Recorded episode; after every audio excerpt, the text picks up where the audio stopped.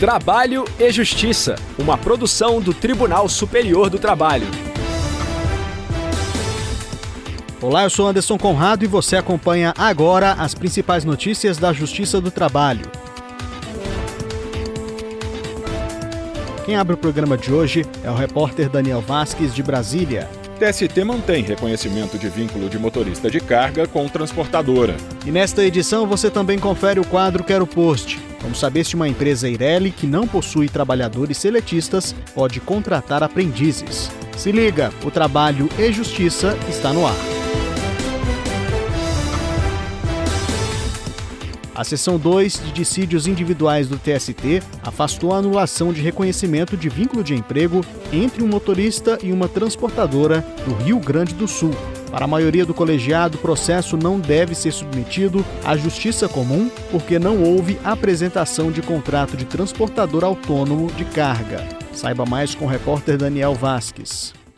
A ação que deu origem ao caso foi ajuizada pelo motorista em 2014. Na época, a Concórdia Logística Limitada foi condenada a anotar a carteira do trabalhador e a pagar as parcelas trabalhistas decorrentes da atividade exercida por ele. Porém, antes da fase de execução, que corresponde à etapa em que os créditos devem ser efetivamente pagos, a transportadora apresentou ação rescisória, na tentativa de anular a condenação. A empresa, que tem sede em Sapucaia do Sul, no Rio Grande do Sul, alegou que a condenação, confirmada pelo Tribunal Regional do Trabalho da Quarta Região, teria ignorado a Lei 11.442, de 2007, que dispõe sobre o transporte rodoviário de cargas. A redação vigente à época previa que as relações decorrentes do contrato de transporte de cargas eram sempre de natureza comercial, não caracterizando, em nenhuma hipótese, o vínculo de emprego. A legislação também previa expressamente que o julgamento de ações relacionadas aos contratos do ramo seria de competência da Justiça Comum. O caso chegou ao TST. O relator na SDI 2 foi o ministro Sérgio Martins. Em decisão monocrática, ele havia acolhido a ação rescisória e determinado a remessa do processo à Justiça Comum. O ministro fundamentou a decisão na tese firmada pelo Supremo Tribunal Federal após julgamento da ação declaratória de constitucionalidade número 48. O entendimento diz que, uma vez preenchidos os requisitos da Lei 11.442, está configurado o vínculo comercial e afastado o vínculo trabalhista. Eu, particularmente, acho que a competência é nossa, que a questão vai ser examinar a prova entre o prestador, o tomador de serviço, mas, diante da decisão do Supremo, que reconheceu a constitucionalidade da Lei 11.44207 na ADC 48 e também de uma decisão do ministro Barroso, a minha conclusão a esse caso específico é conhecer do agravo e negar provimento nesse sentido. Mas em julgamento de agravo apresentado pelo motorista, prevaleceu o voto do ministro Amauri Rodrigues, Segundo ele, o caso apresenta uma distinção importante em relação ao entendimento do STF.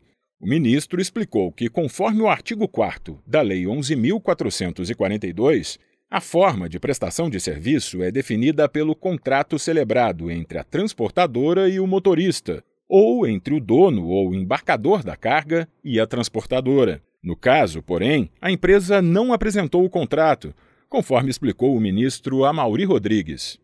Se não há é, é, um contrato, como dizer que ele é um transportador autônomo de carga, se a lei mesmo exige um contrato de transportador autônomo de carga? Para o ministro Amauri Rodrigues, não é concebível que, em completo desvirtuamento dos critérios de definição de competência, a empresa, mediante singela alegação, escolha o ramo do Poder Judiciário que decidirá a pretensão do autor, de acordo com a teoria da asserção, é preciso a competência se define pelo pedido e pela causa de pedir, e existem incontáveis decisões do Supremo Tribunal Federal nesse sentido, definindo que é a pedido e a causa de pedir que define a competência jurisdicional.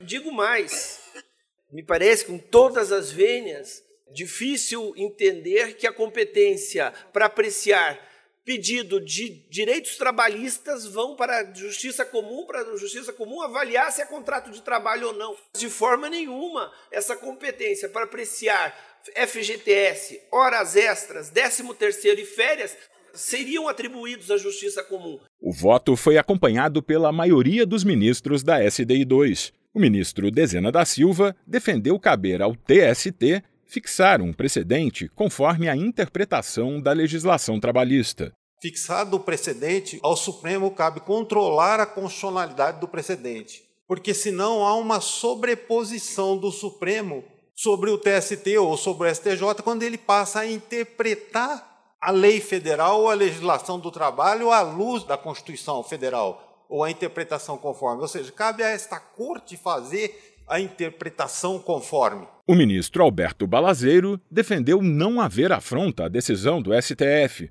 uma vez que o requisito legal da apresentação do contrato não foi cumprido. O tempo inteiro nós temos essa preocupação de sermos é, cuidadosos com a decisão do Supremo. Mas nesse caso eu vou acompanhar a divergência do ministro Mauri, exatamente por entender que nesse caso aqui não há contrato e aí nós não estaríamos descumprindo sequer a decisão do Supremo Tribunal Federal. Ficaram vencidos os ministros Sérgio Pinto Martins e Aloísio Correia da Veiga. Após a decisão, a empresa entrou com embargos declaratórios, que ainda não foram julgados.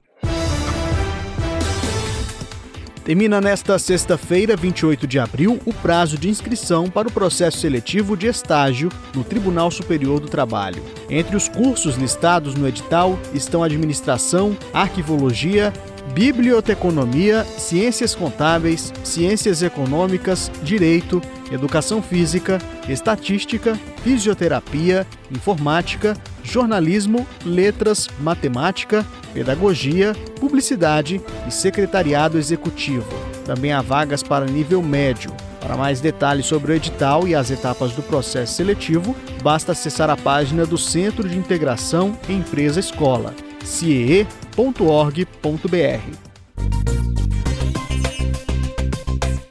Quero post! No quadro Quero Post de hoje, vamos esclarecer a dúvida da Débora Ramos. Ela postou um comentário no YouTube do TST com a seguinte pergunta: Uma empresa Eireli que não possui funcionários CLT pode contratar jovem aprendiz? Quem vai responder é a juíza do trabalho da décima região, Natália Martins, que também é gestora regional da Comissão de Combate e Erradicação do Trabalho Infantil. Vamos conferir. Inicialmente, é importante esclarecer que a sigla EIRELI é uma sigla utilizada para identificar as extintas empresas individuais de responsabilidade limitada. Atualmente, no ordenamento jurídico brasileiro, as sociedades individuais de responsabilidade limitada são conhecidas por Sociedade Limitada Unipessoal, ou apenas pela sigla LSU.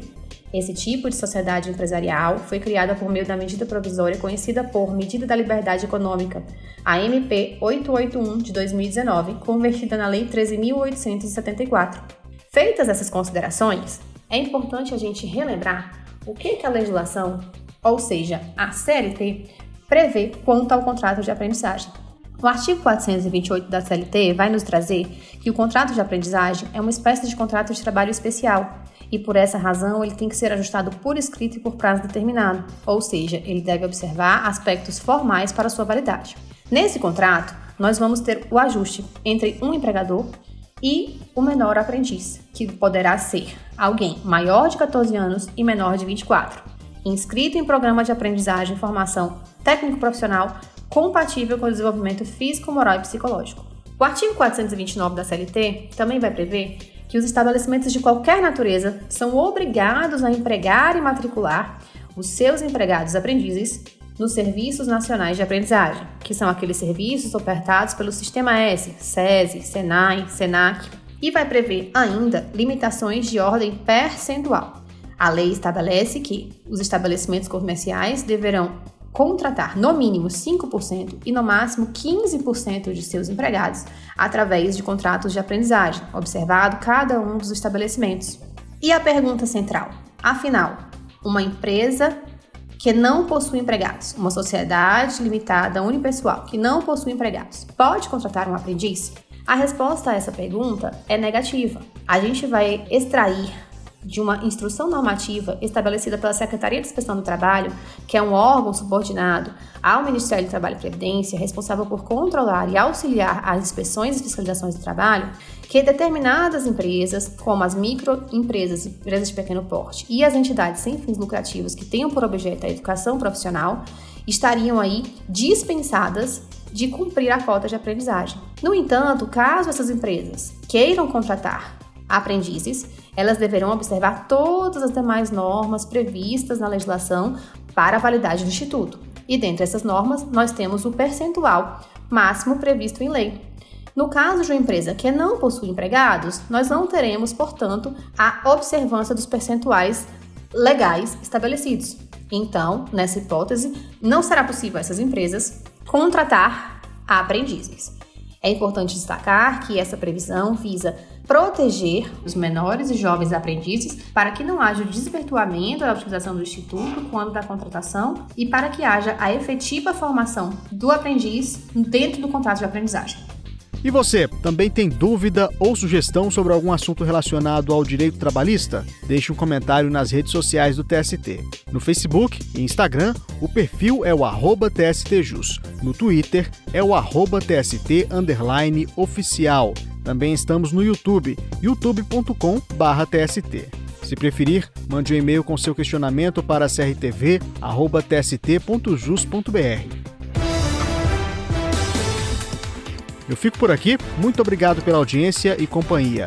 O trabalho e Justiça teve a apresentação de Anderson Conrado, edição de Liamara Mendes, produção de Milene Teixeira e Priscila Roster, colaboração dos estagiários Jorge Agli e Milena Correa, supervisão de Patrícia Rezende e trabalhos técnicos de Carlos Davi, Rafael Feitosa e Wesley Oliveira.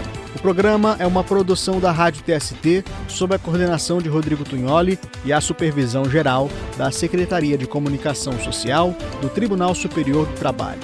A gente se encontra na próxima edição. Até lá! Trabalho e Justiça, uma produção do Tribunal Superior do Trabalho.